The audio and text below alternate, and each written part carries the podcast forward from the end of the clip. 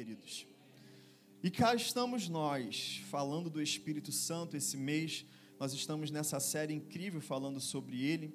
Eu quero que você abra sua Bíblia comigo lá em Atos, no capítulo 8.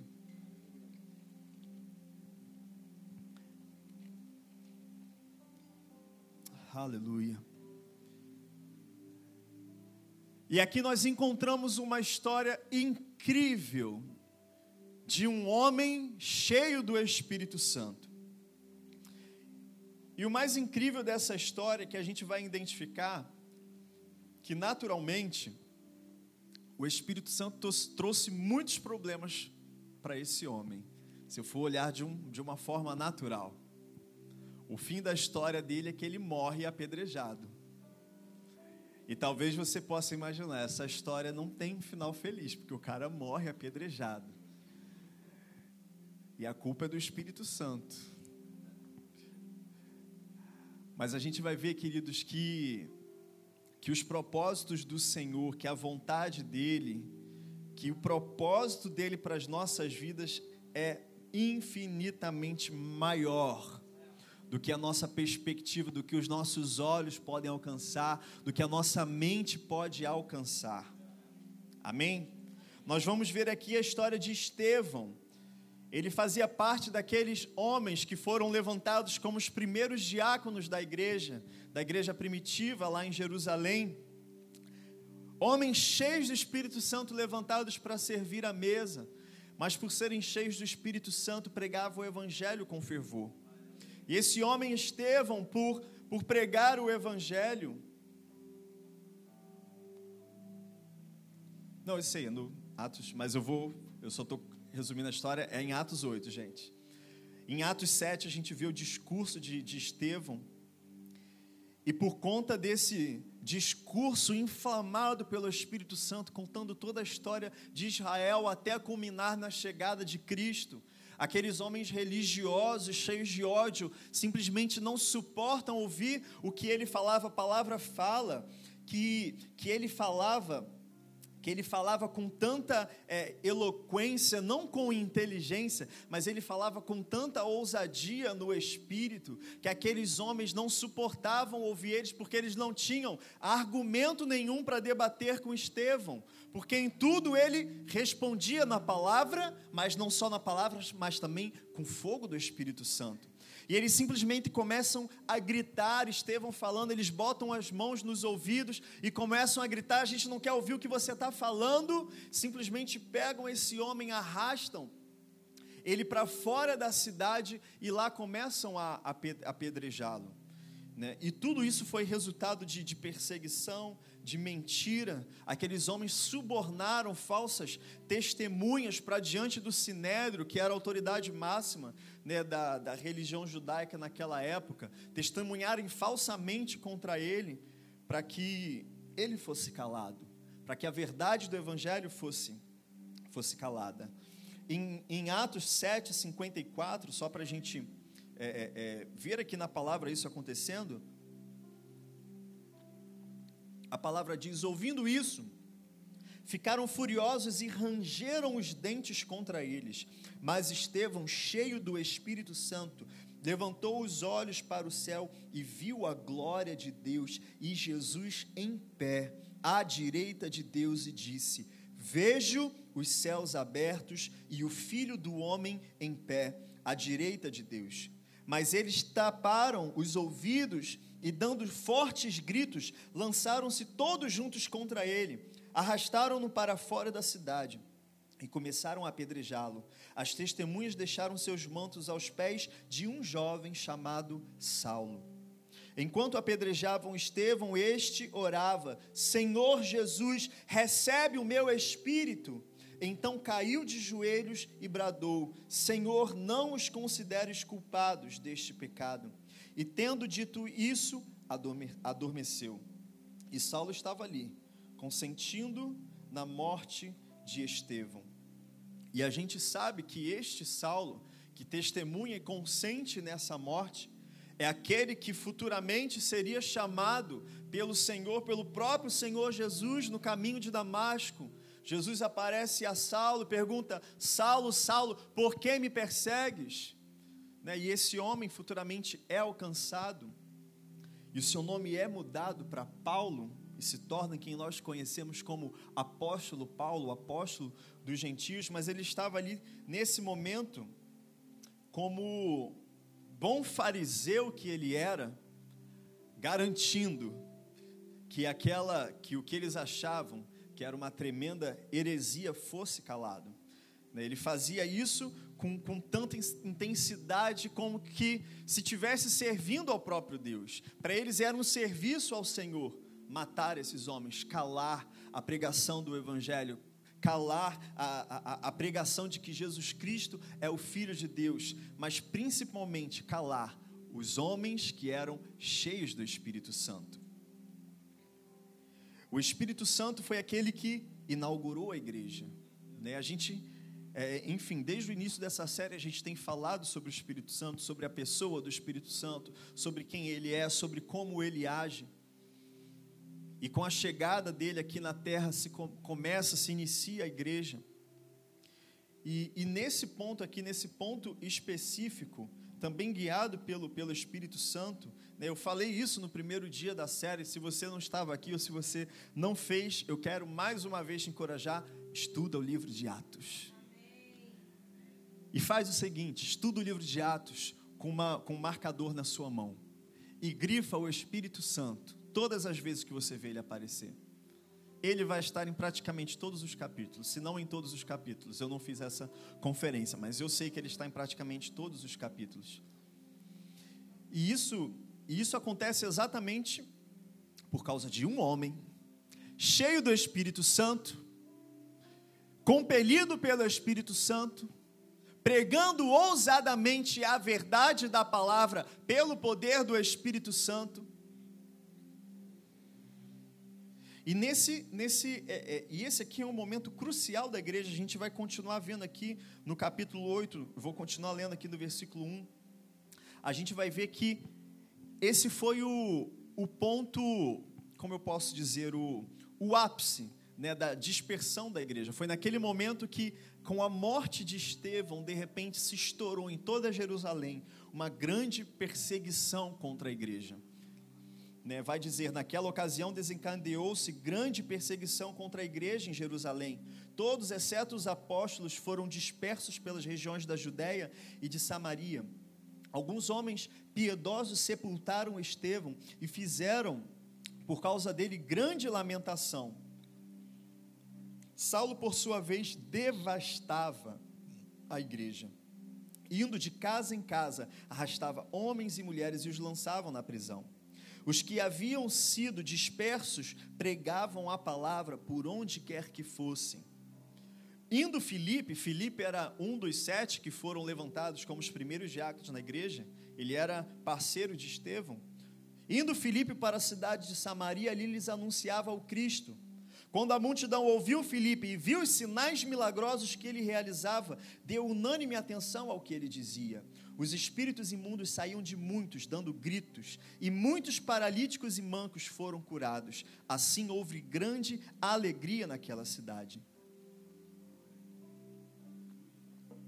E a primeira coisa que eu quero te chamar a atenção aqui nessa noite, nessa passagem, queridos, e a gente vê isso muito claro no início da história da igreja, que muitas vezes homens e mulheres, cheios do Espírito Santo, são compelidos a fazer, homens e mulheres, eu vou repetir mais uma vez, homens e mulheres alinhados com a palavra e guiados pelo Espírito Santo, cheios do Espírito Santo, são compelidos, e isso é muito comum, a fazer coisas que o mundo não vai gostar.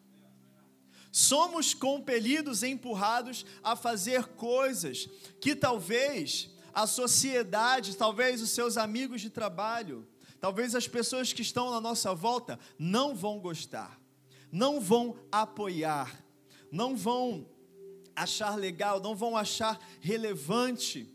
Talvez até vão se levantar e dizer: não, eu acho que a igreja não deveria fazer isto, eu acho que a igreja não deveria fazer A, eu acho que a igreja deveria fazer B. Porque ao invés da igreja dar tanta ênfase ao Espírito Santo, por que nós não damos maior ênfase não sei, deixa eu pensar numa coisa natural, ação social. Para mostrar para o mundo, olha aqui, né, que as empresas chamam de responsabilidade social, né?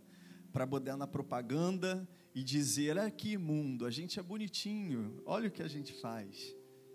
É lógico que a gente faz essas coisas, é mandamento do Senhor. Cuidamos de órfãos, devemos cuidar de órfãos, de viúvas. E essa igreja tem cuidado de órfãos, tem cuidado de necessitados, essa igreja tem feito o seu papel. Mas a gente não faz para ser relevante para o mundo.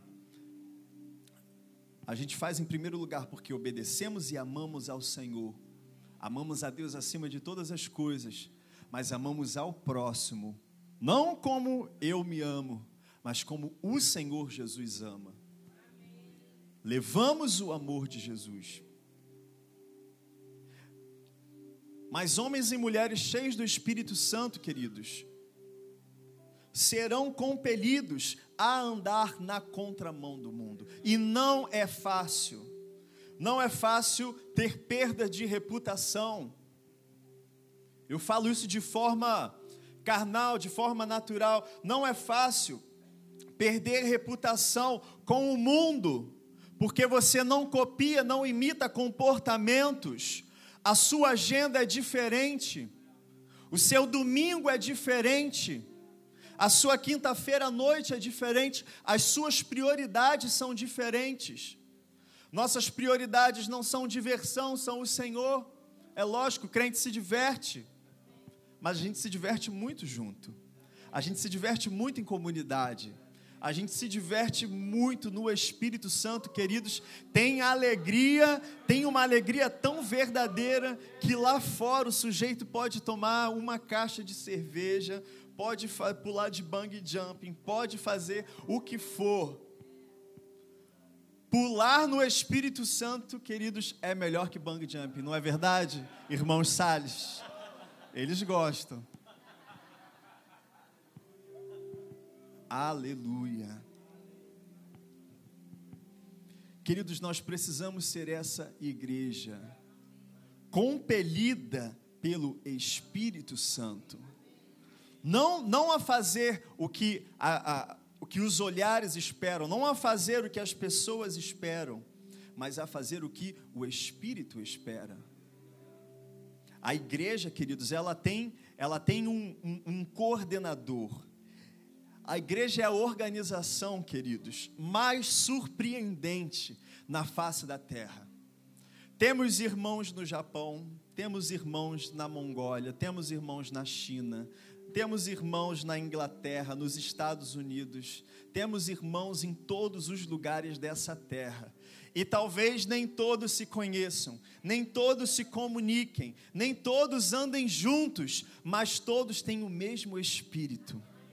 E esse Espírito, queridos, ele opera, ele testifica, ele revela, ele opera sinais, ele transforma vida de pessoas em todos os lugares da terra, exatamente do mesmo jeito. Não existe organização mais bem coordenada na terra do que a igreja.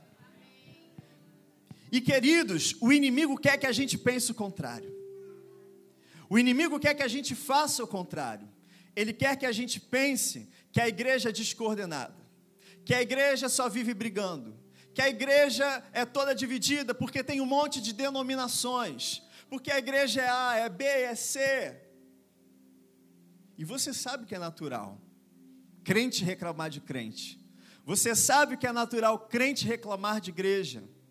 Você sabe que é, não deveria, infelizmente, estou falando, infelizmente é.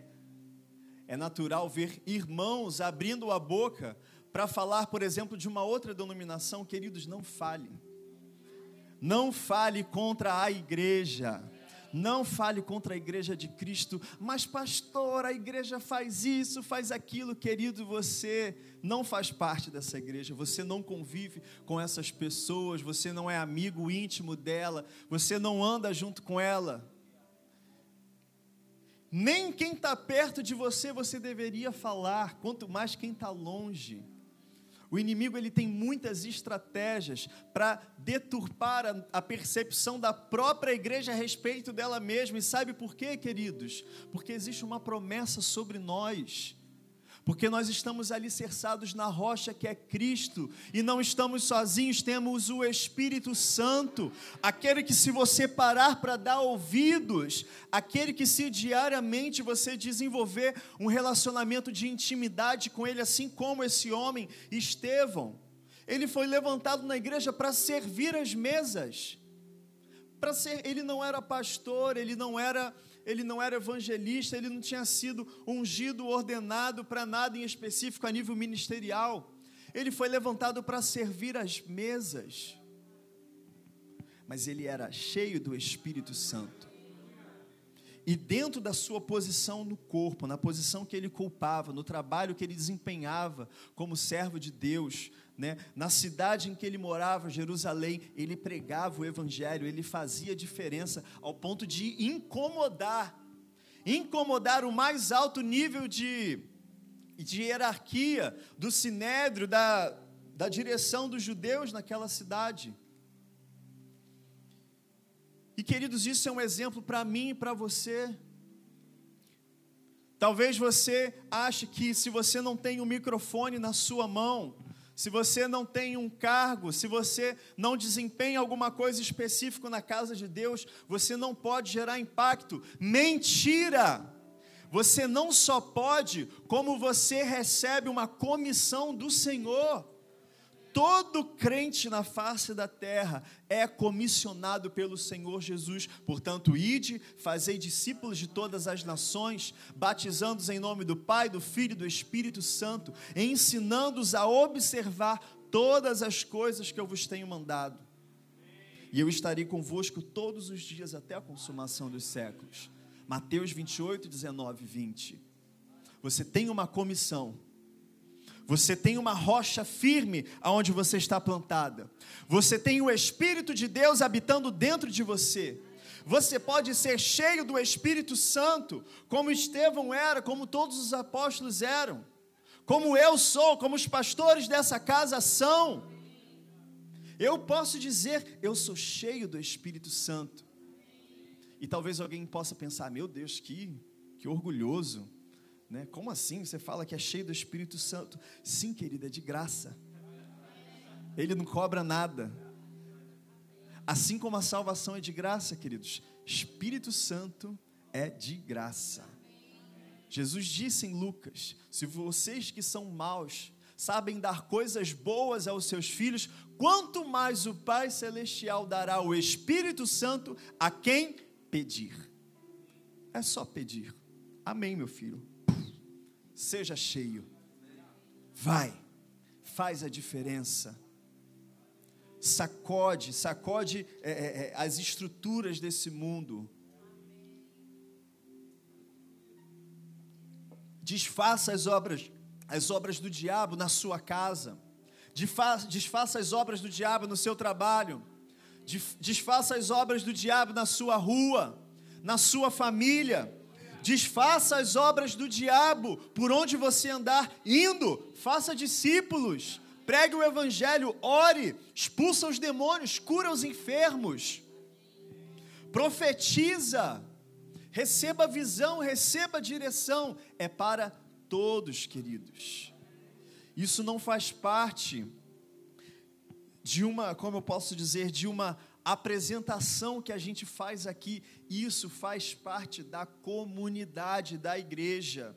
Isso era vivo na comunidade da igreja primitiva. Não só os apóstolos, mas todos, a gente vê isso em Atos no capítulo 2, no capítulo 3, e todos cheios do Espírito Santo todos, em todos os momentos você vai ver toda a igreja cheia do Espírito Santo, toda a igreja profetizando, toda a igreja orando, experimentando o mover do Senhor, toda a igreja caindo na graça do povo, toda a igreja vivendo um amor puro e genuíno, toda a igreja experimentando sinais e maravilhas. Tudo isso por quê? Porque o Espírito Santo, queridos, ele era aquele, ele é aquele combustível no coração de cada homem, de cada mulher, de cada indivíduo na igreja que te propele para o propósito, que leva a igreja a viver o propósito pelo qual ela foi chamada.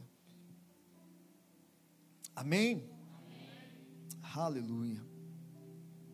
E você vê que não só Estevão, mas Filipe também não tinha uma posição, pelo menos na palavra não está revelado uma posição muito clara que ele tinha na igreja. Ele só fugiu por causa da perseguição. Estevão foi morto, a igreja se espalha por todos os lugares, ele foge também, mas mesmo fugindo, ele vai pregando o evangelho. Ele vai parar numa cidade, no meio da região da Samaria. Um homem, um crente, conhecedor da palavra, cheio do Espírito Santo, num lugar desconhecido, o que, que ele vai fazer? O que, que ele vai fazer? O que, que ele tem que fazer? Pregar o Evangelho. Ele vê o, ele vê o enfermo, o que, que ele vai fazer por esse enfermo? Óbvio, ele vai orar por esse enfermo. Ele tem o poder de Deus. Ele vê, uma, ele vê um endemoniado, alguém sendo perturbado, alguém sendo oprimido por um espírito imundo. O que, que ele vai fazer? Ele vai usar a sua autoridade no nome de Jesus e vai expulsar esse demônio. E ele não vai ter o que fazer, vai ter que ir embora, porque a autoridade é no nome de Jesus.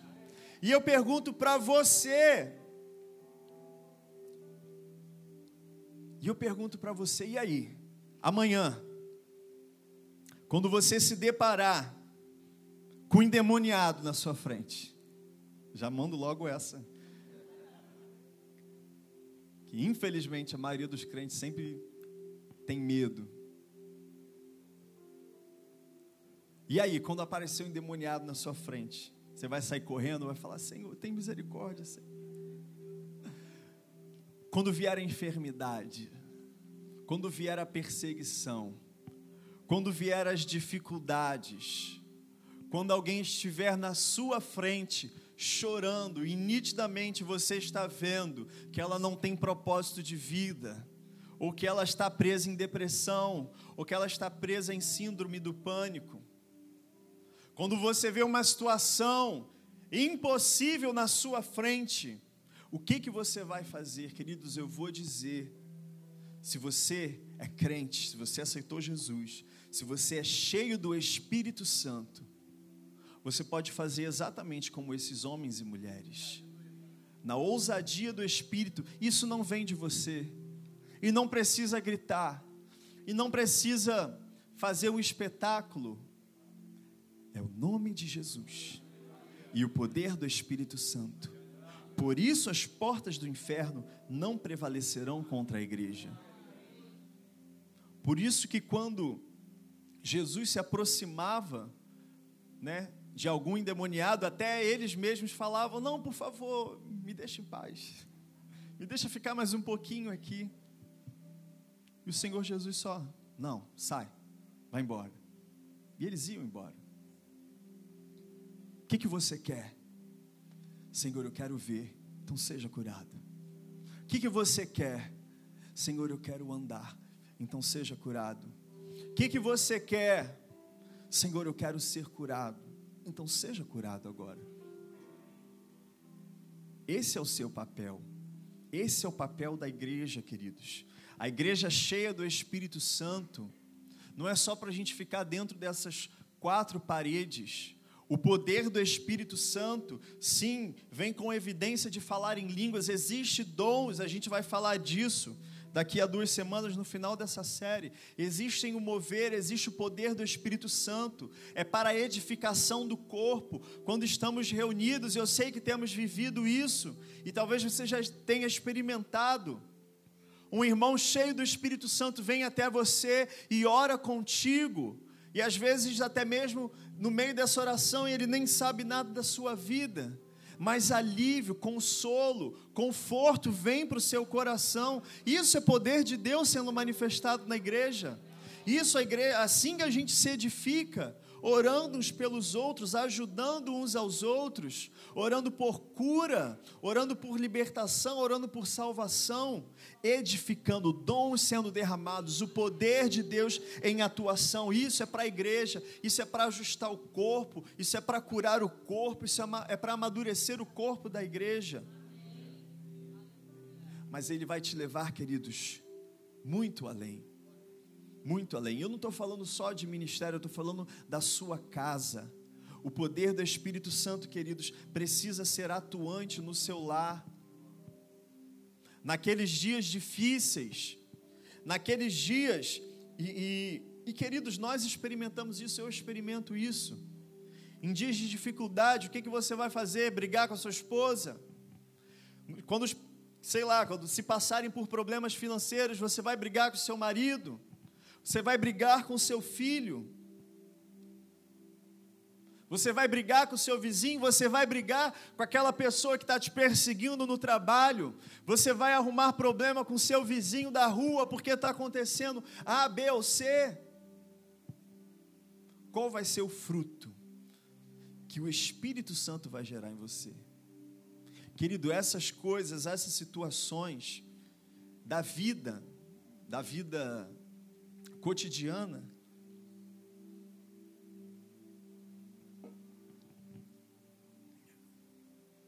E mais uma vez eu vou dizer, queridos, quando a igreja se reúne, sim, quando a igreja unida ora em unidade, quando a igreja adora em unidade, quando a igreja tem uma só mente, né, um só pensamento, um só coração, uma só intenção, existe poder poder real do Espírito Santo manifestado. Mas esse poder, queridos, precisa ser real. Precisa ser real na sua segunda-feira, quando é só você e a sua esposa, ou só você e o seu marido, ou seu filho, ou quando é só você e mais ninguém no seu trabalho, que só tem atribulado, mas existe o poder da oração. A oração de um crente pode muito em seus efeitos. Um crente cheio do Espírito Santo pode ser guiado pelos dons do Espírito para discernir, para discernir o que vem do Senhor, o que não vem do Senhor, o que eu devo fazer, o que eu não devo fazer. E você vai estar sozinho, não vai ter um louvor, não vai ter uma banda tocando no fundo, não vai ter um ministro de louvor ministrando, te encorajando. Não vai ter um pastor do seu lado pregando. Vai estar você e o Espírito Santo. Promessa do Senhor: vocês não estarão sozinhos, eu estarei convosco todos os dias até a consumação dos séculos. Você não está sozinho se você tem o Espírito Santo. Se você já aceitou o Senhor Jesus, Ele está aí dentro de você.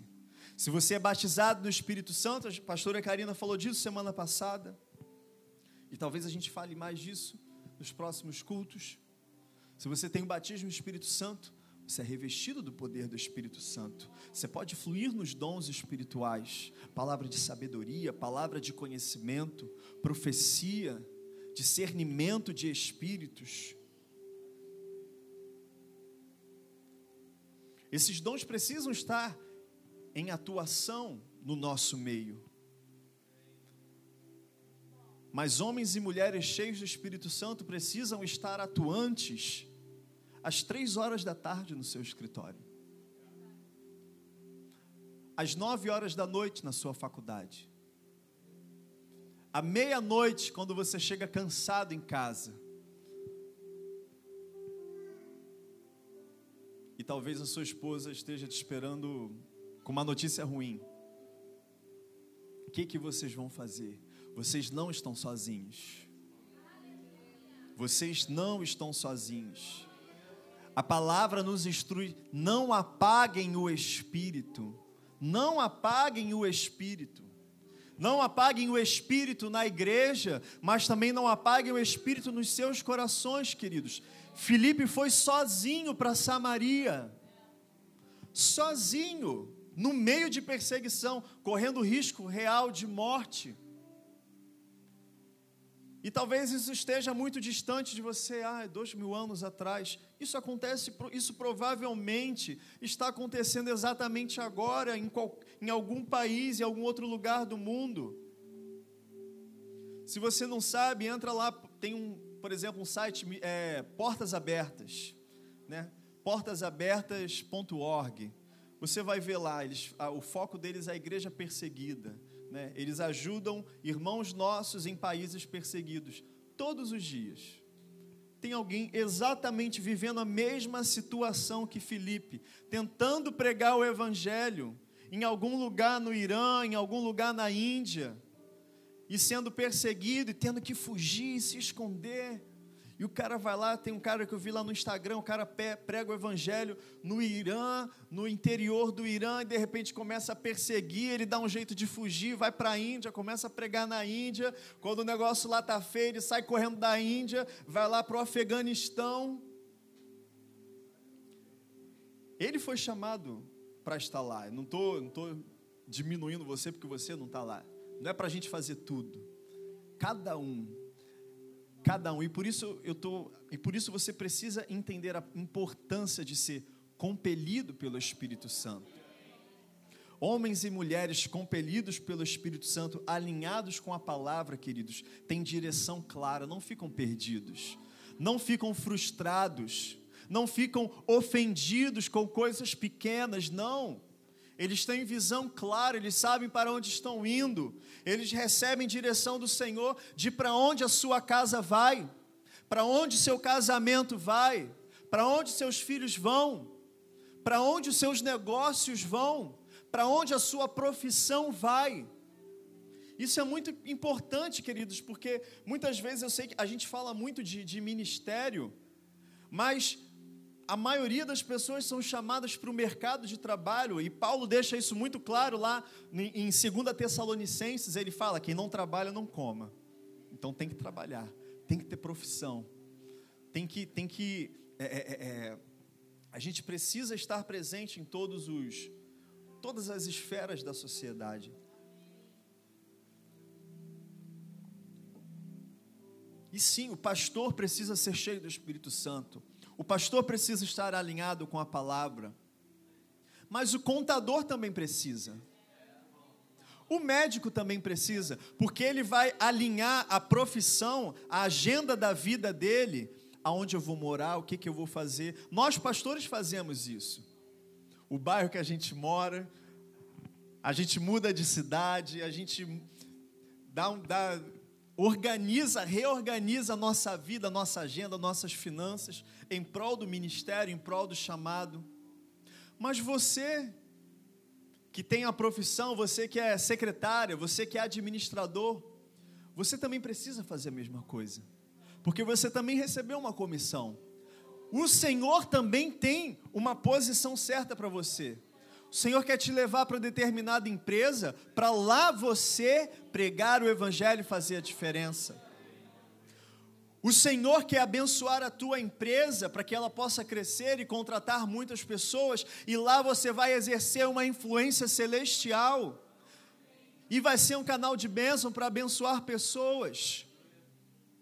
Você vai ser um professor, uma professora, meu Deus do céu. Esse mundo, esse país precisa de professores e professoras cheios da palavra e do Espírito Santo. Talvez se você esteja pensando, meu Deus, que profissão eu vou escolher? Pergunta o Senhor se não é ser professor. É um dos trabalhos mais difíceis, infelizmente, desse país. A resistência vai ser grande, a perseguição vai ser grande, mas tem muito trabalho. Tem muito evangelho para ser pregado. Tem muita perseguição para ser vivida. Tem muito apedrejamento para ser vivido. A sua vida precisa, queridos, ser alinhada com o Espírito Santo. Homens e mulheres cheios do Espírito Santo. Talvez você não vai estar aqui, mas você vai estar lá. Talvez você não vai estar aqui, mas você vai estar criando filhos você vai estar levantando novas gerações, ensinando o menino no caminho que deve andar.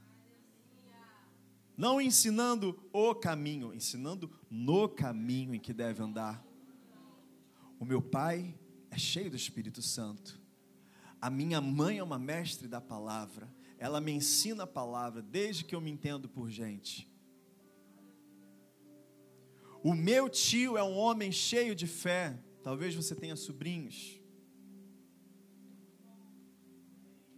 O meu avô era um homem cheio de fé ousada. Talvez o seu neto vai falar isso de você daqui a algumas décadas. A minha avó era cheia do Espírito Santo. E os seus netos vão contar testemunhos de como você impunha suas mãos e as pessoas eram curadas de como você pregava o Evangelho de forma tão apaixonada que as pessoas se rendiam a Jesus, de como você discipulava o seu vizinho, de como você, talvez de forma simples, compartilhava o Evangelho com seus vizinhos, e talvez a cada ano, um era alcançado para o Senhor Jesus. Eu estou contando isso lembrando o testemunho da minha avó, porque ela era esse tipo de mulher.